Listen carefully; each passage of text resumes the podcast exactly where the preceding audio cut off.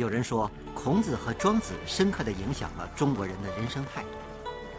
他提倡洒脱出世、逍遥自在，在福祸、死生、贫富、毁誉等人生的大起大落中，庄子都能淡定自若。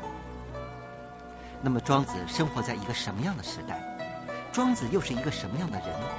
著名学者鲍鹏山手握历史钥匙，带您打开庄子大门，解读庄子的神秘人生和奇趣智慧。人们把庄子称为神人，他看破功名，不屑死亡，一生贫困，却始终乐在其中。他的作为经常令人瞠目结舌，又使人拍案叫绝。而这一切都来源于他那个对动荡年代的独特思考。那么他的人生态度是怎样形成的？在他快乐逍遥的表面下，是否隐藏着事实的另一面真相呢？上海电视大学副教授鲍鹏山为你讲述庄子。乱世逍遥。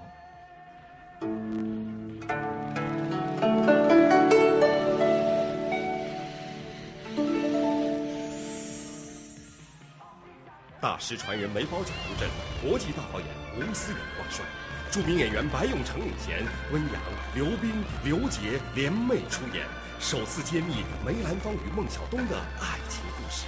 有品位的您，当然选择有品位的精品话剧。十二月十二日至十六日，上海美琪大戏院大型话剧《梅兰芳》与您不见不散。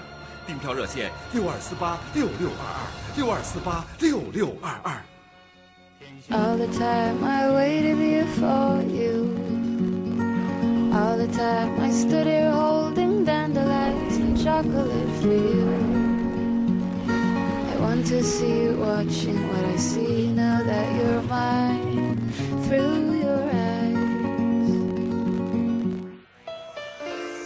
找到一款粉底真正适合自己真的很难。全新绝配无瑕粉底液，珍珠增色成分，溶于柔滑质地，更精准贴合肤色与肤质，无论肤色深浅都展现光彩，如此亲近肌肤。我找到了我的绝配，巴黎欧莱雅绝配无瑕粉底液，你值得拥有。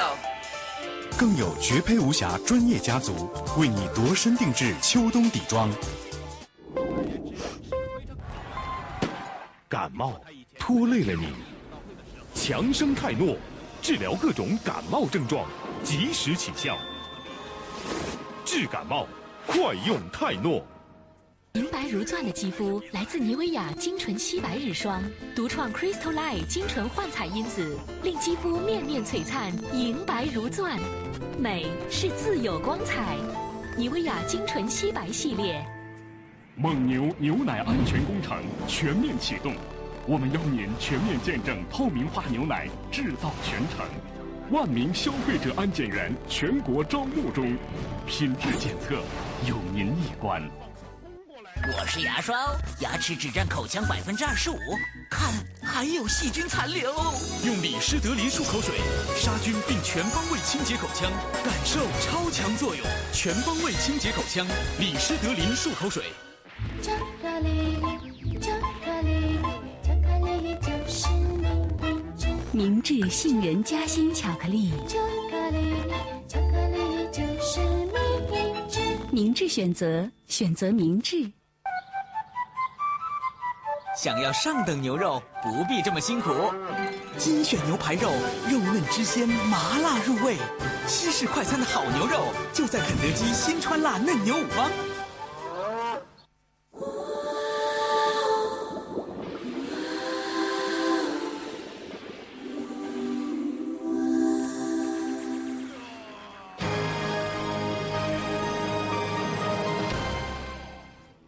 观众朋友，大家好，我们接着讲庄子。在讲庄子的时候啊，我们总会想到一个词，就是老庄。有时候呢，我们把它讲老庄哲学，这就说明了老子和庄子之间的关系。实际上呢，在学术界，大家都认为庄子的思想来自于老子，是对老子的思想的继承和发展。但是两者之间还是有很大的差别的。鲁迅先生呢，就曾经指出过，老庄之间的一个最大的差别在于什么地方呢？鲁迅先生认为，老子虽然对这个世道也很绝望，但是呢，在他的思想里面，有和无还是有区别的，长和短还是有区别的，白和黑也还是有区别的。他还想着要治好天下，就说他还有治理天下的愿望。但是到了庄子怎么样呢？在庄子的思想里面，有无没有区别了，长短没有区别了，白黑也没有区别了，一切都归于一个词——混沌。没有是非了，死生也没有区别了。所以后来鲁迅给一个一个结论性的话，他说：“中国出世之说，至此来始原备。”也就是说，在中国古代的思想史上，那些出世的思想，到了庄子才是很圆满了。那我们可以讲，庄子实际上是给中国古代的思想提供了一种出世的思想，而且给中国古代的很多的隐士提供了一个思想的一个根据。庄子为什么要做一个隐士呢？庄子为什么要决意出世呢？为什么决意要弃世而去呢？他对这个世界到底为什么如此绝望呢？庄子自己曾经说过这样的话：古代的那些所谓的隐士啊，非伏其身而佛见也，非闭其言而不出也，非藏其志而不发也。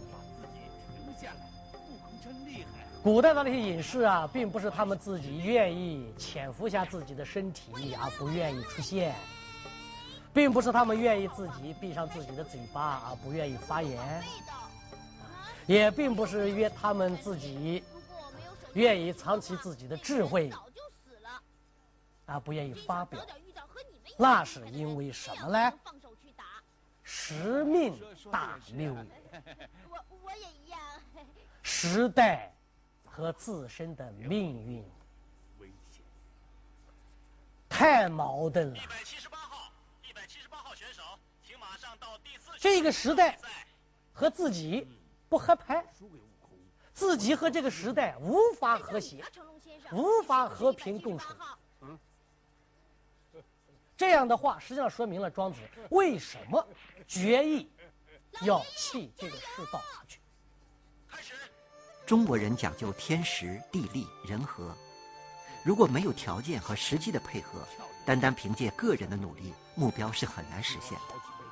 所以，庄子讲求人在困顿的时候应该独善其身，远离天下无道的尘世，享受逍遥自在的人生。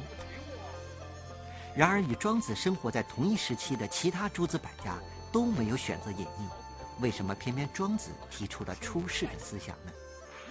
庄子独善其身的智慧又在哪里？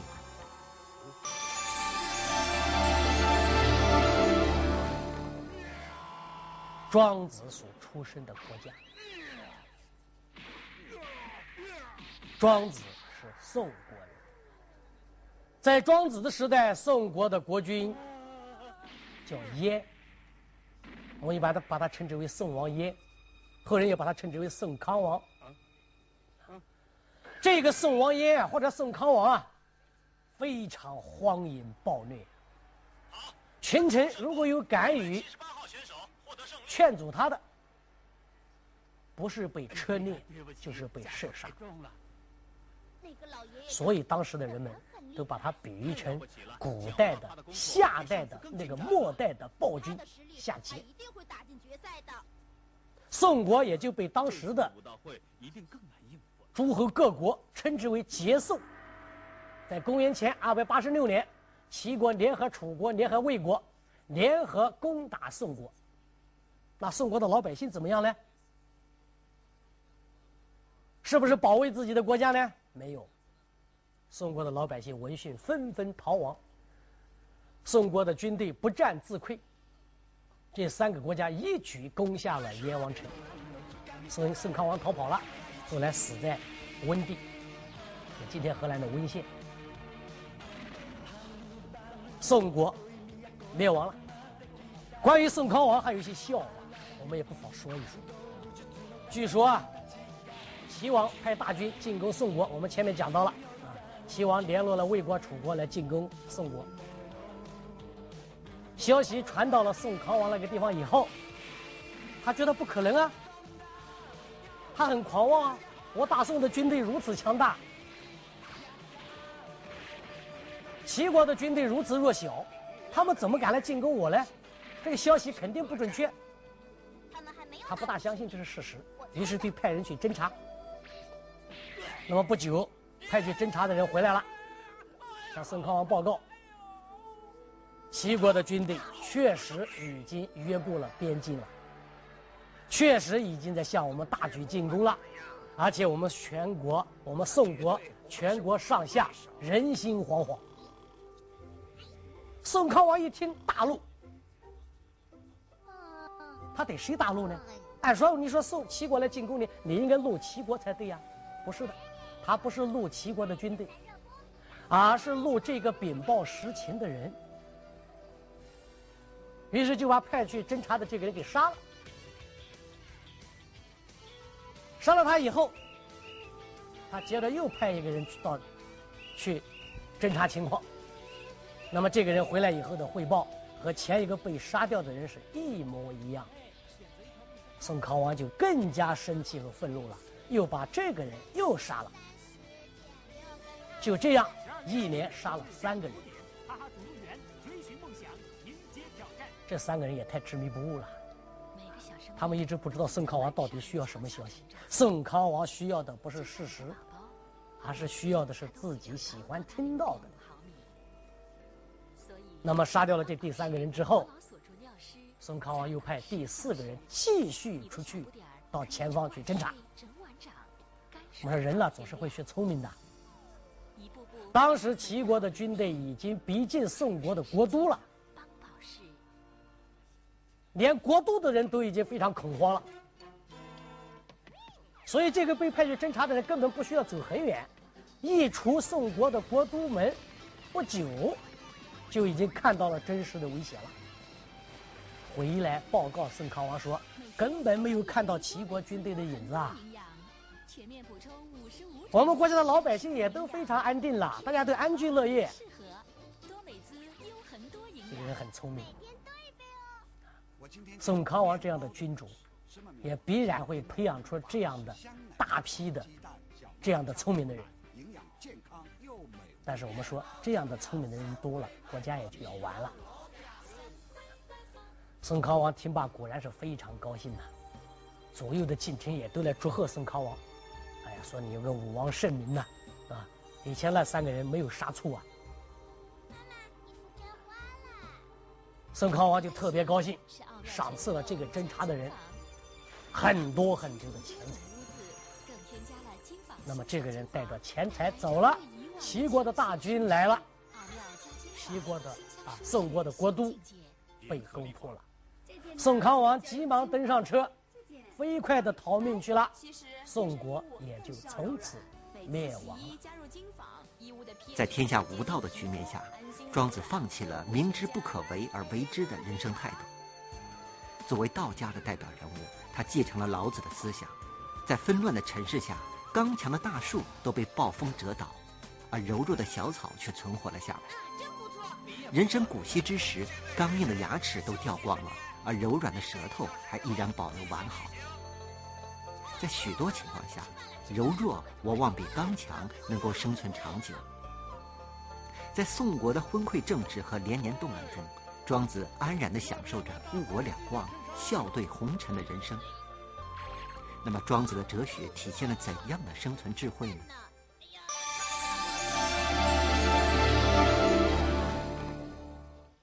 那么，这样的一个暴君，庄子就偏偏生活在这个宋国，在这个暴君之下，这不可能不对庄子的心理上产生巨大的阴影。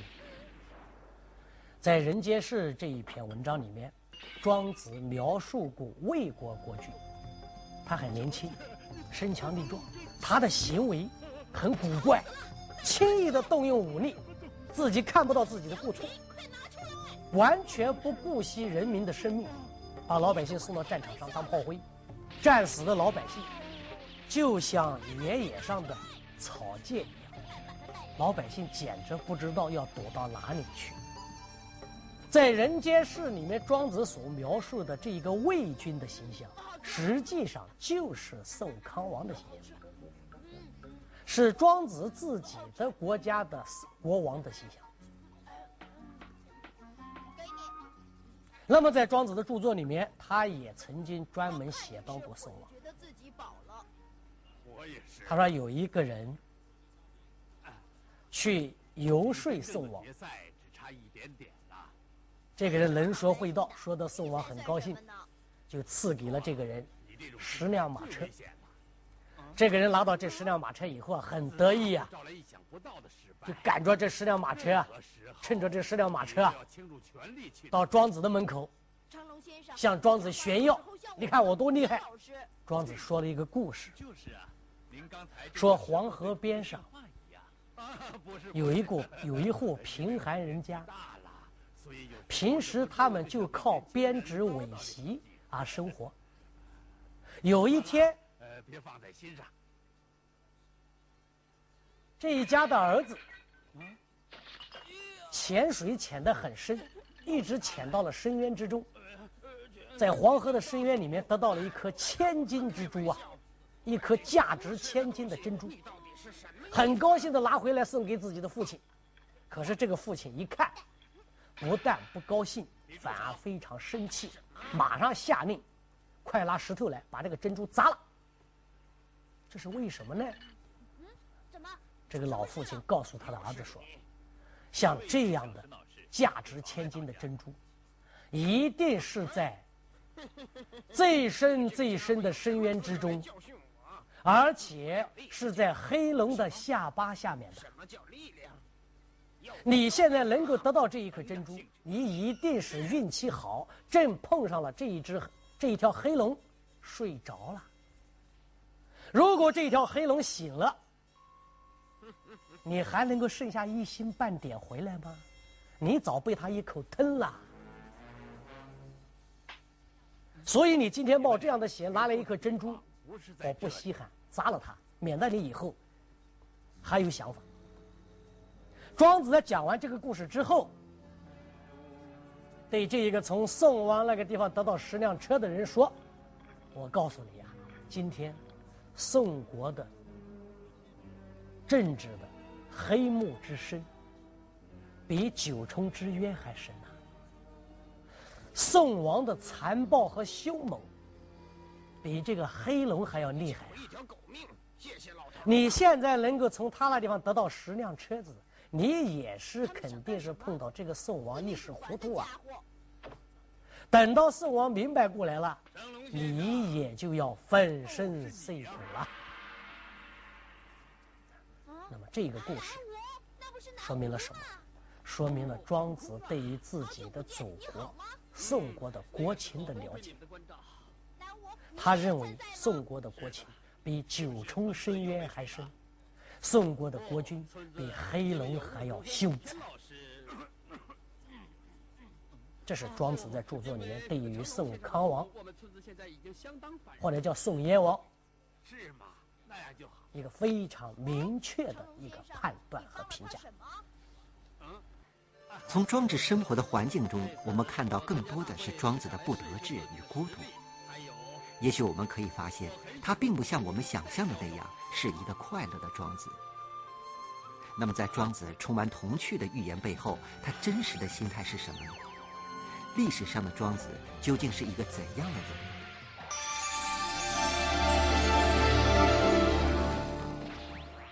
我们再来看一看庄子上面的另一个故事，这是他改编孔子的故事。我们知道，在《论语》里面啊，有一段。孔子到楚国去碰到一个楚狂的故事，《论语》中是这样记载的：说孔子在楚国碰到了一个楚国的狂人，这个楚国的狂人们唱着歌，仰着头从孔子的马车前面经过，是怎么唱的呢？凤凰啊，凤凰啊，你的德行为什么这么衰败呀？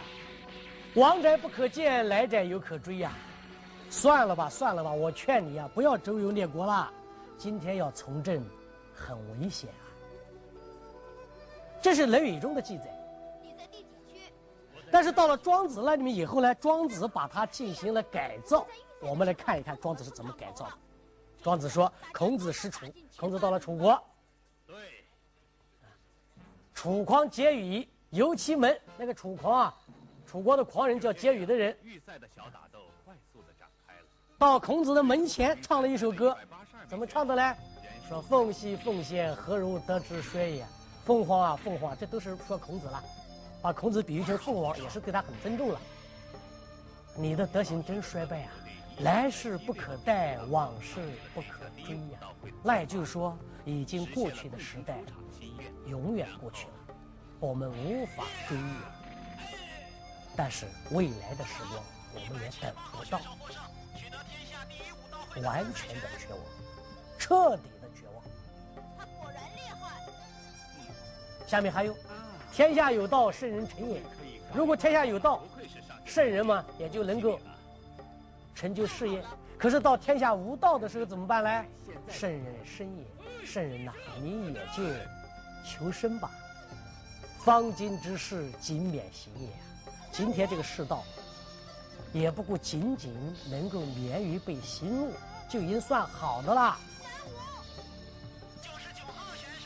夫轻乎鱼，莫知之宰啊；祸重乎地，莫知之弊啊。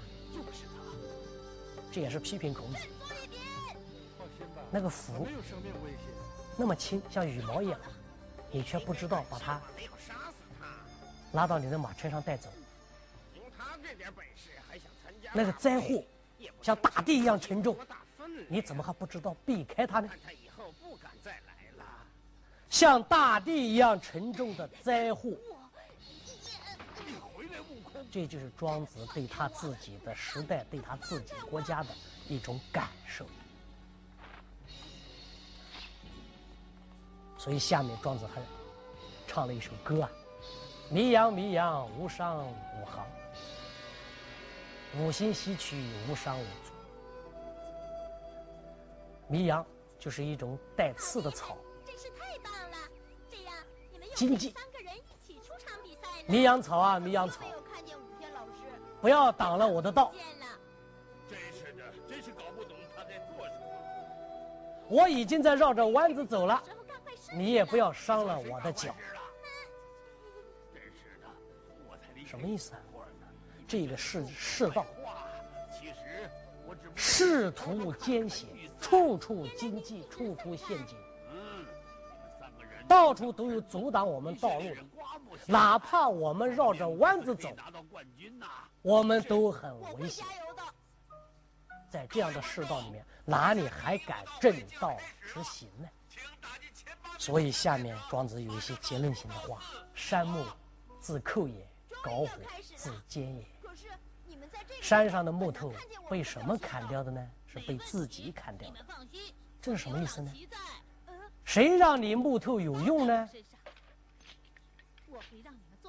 蜡烛是被谁烧掉的呢？被自己烧掉的。谁让你能够燃烧呢？谁让你能够照明呢？桂可食，故发之。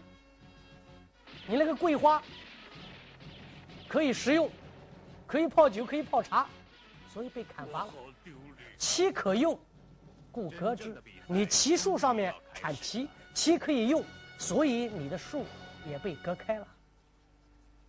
人兼之有用之用，而莫之无用之用。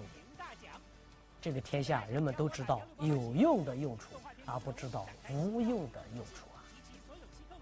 在庄子的著作里面，《类篇》七篇里面有一篇叫《人间世》，那就是描述了这一个世道的黑暗和危险。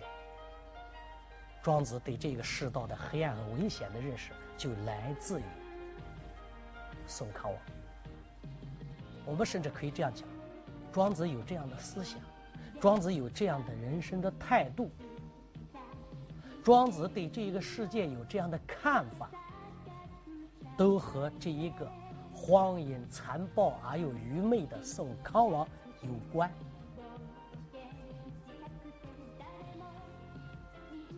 那么，在这样的时代、这样的国家，庄子选择避世而去，隐居乡野，是可以理解的。但是，另一个问题又来了。一个读书人，身无长物，如果不愿意出仕做官，不拿俸禄，他靠什么生活呢？庄子的生活到底怎么样呢？我们下一讲再讲。谢谢大家。从古至今，人们很难看破的就是名与利这两个字。然而庄子却能够参天悟地。他从未获得过高官厚禄，而且一生贫穷，但是他却始终逍遥自在，乐在其中。那么庄子是如何超越贫穷的？他的人生又会给现代人带来怎样的启示？上海电视大学副教授鲍鹏山继续带您走进庄子的精神世界。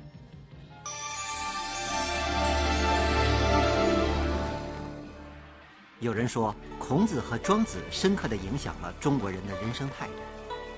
他提倡洒脱出世、逍遥自在，在福祸、死生、贫富、毁誉等人生的大起大落中，庄子都能淡定自若。那么，庄子生活在一个什么样的时代？庄子又是一个什么样的人？著名学者鲍鹏山手握历史钥匙，带您打开庄。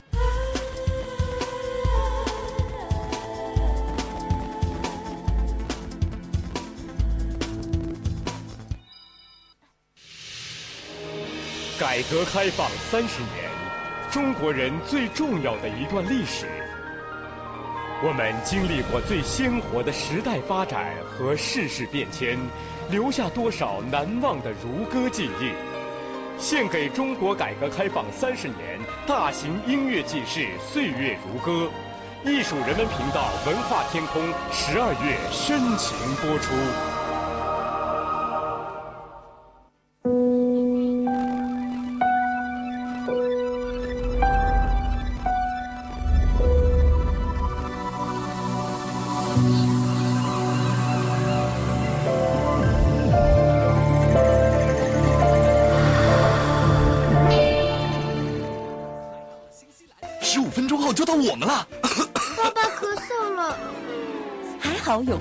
宁。惠菲宁直接作用于咳嗽中枢，快速止咳。惠菲宁快速止咳，安心每刻。Sugars 瑞士糖，Sugars，啊，Sugars Sugars，鲜果牛奶味，小小的瑞士糖，快乐气氛，Sugars 瑞士糖。转眼间，你可能会发现，眼周皱纹浮肿不再紧致。巴黎欧莱雅复颜双重眼部精华，双管科技抗皱乳霜，针对下眼周淡化皱纹，减轻浮肿。提拉啫喱针对上眼睑，对抗松弛，提拉紧致。先淡化再提拉，眼睛没有倦意，充满活力。巴黎欧莱雅复颜双重眼部精华，你值得拥有。复颜抗皱专家，换回紧致弹性，恢复肌肤年轻。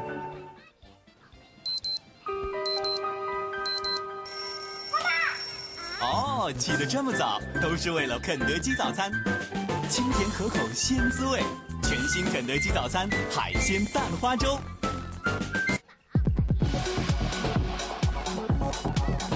粉底液最好能保湿、遮瑕又自然，美宝莲矿物粉底液真的呵护皮肤，还很滋润哦。化了妆不但漂亮了，感觉也很棒。发现全新雀巢咖啡。专利低温萃取工艺，凝聚咖啡精华，溶于每杯中，醇厚口感，顺滑体验，雀巢咖啡，味道好极了。庄子大门解读庄子的神秘人生和奇趣智慧。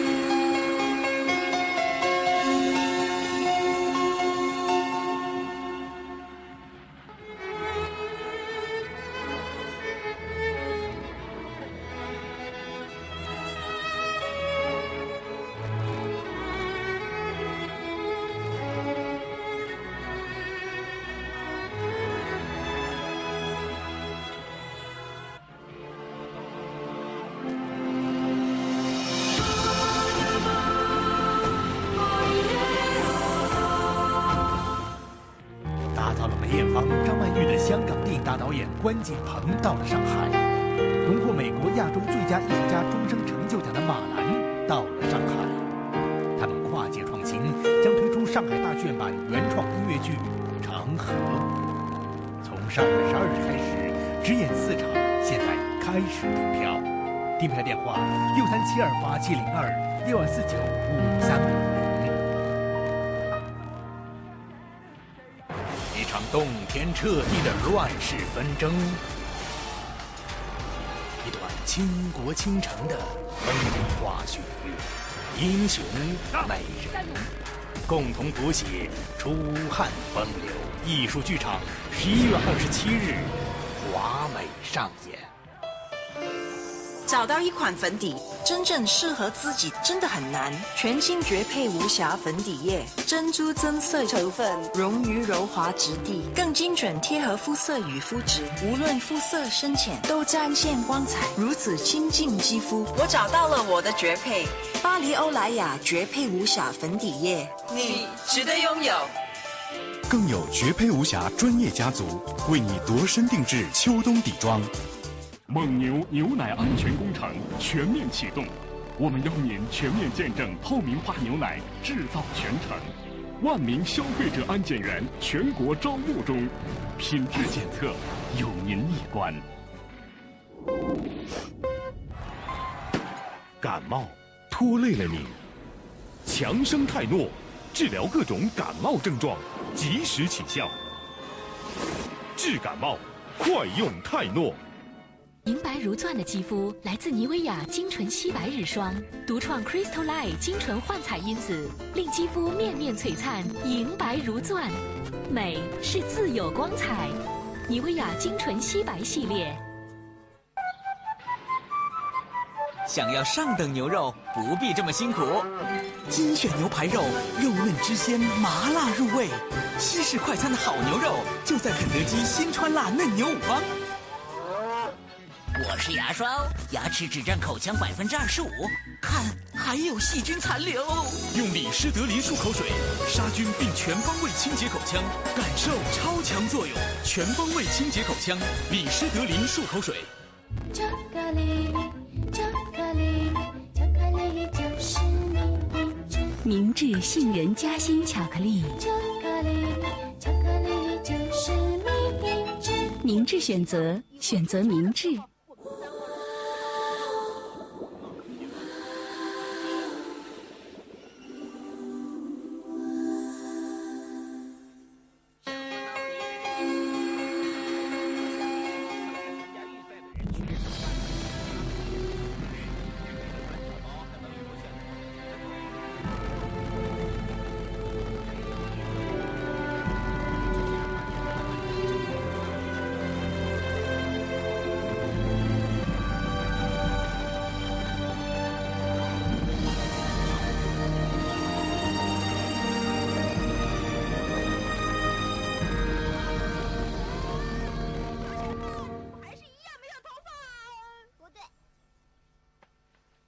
一九四一年二月五日，山城重庆，天刚蒙蒙亮，在郊外歌乐山赖家桥，剧作家洪深的寓所里，洪深的女儿洪玲刚刚醒来，她想让母亲给她倒杯水，可是连叫几声都无人应答。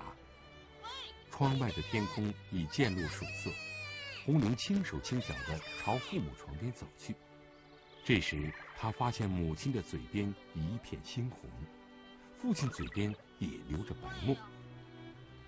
被吓坏的红玲赶紧拨通了郭沫若家的电话。龟仙人，你不在这里吗？鬼仙人。二十多分钟后，郭沫若带着医生赶到洪深家中，医生检查的结果是。两人分别为奎宁和洪公水中毒，是自杀。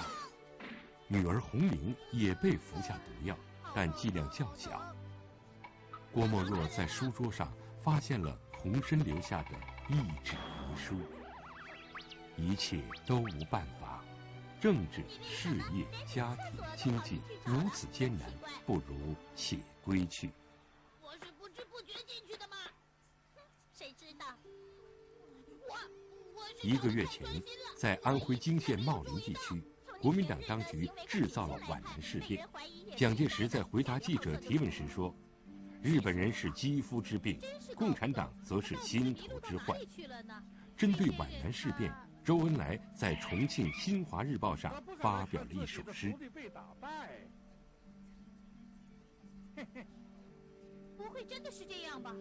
依我看，是贺仙人，你很想亲眼看到自己的徒弟。不久后，侵华日军总部增兵华北，华北日军下达了1941年度的肃政建设计划和剿共政策纲要，华北华中敌后抗日战争进入了严重困难时期。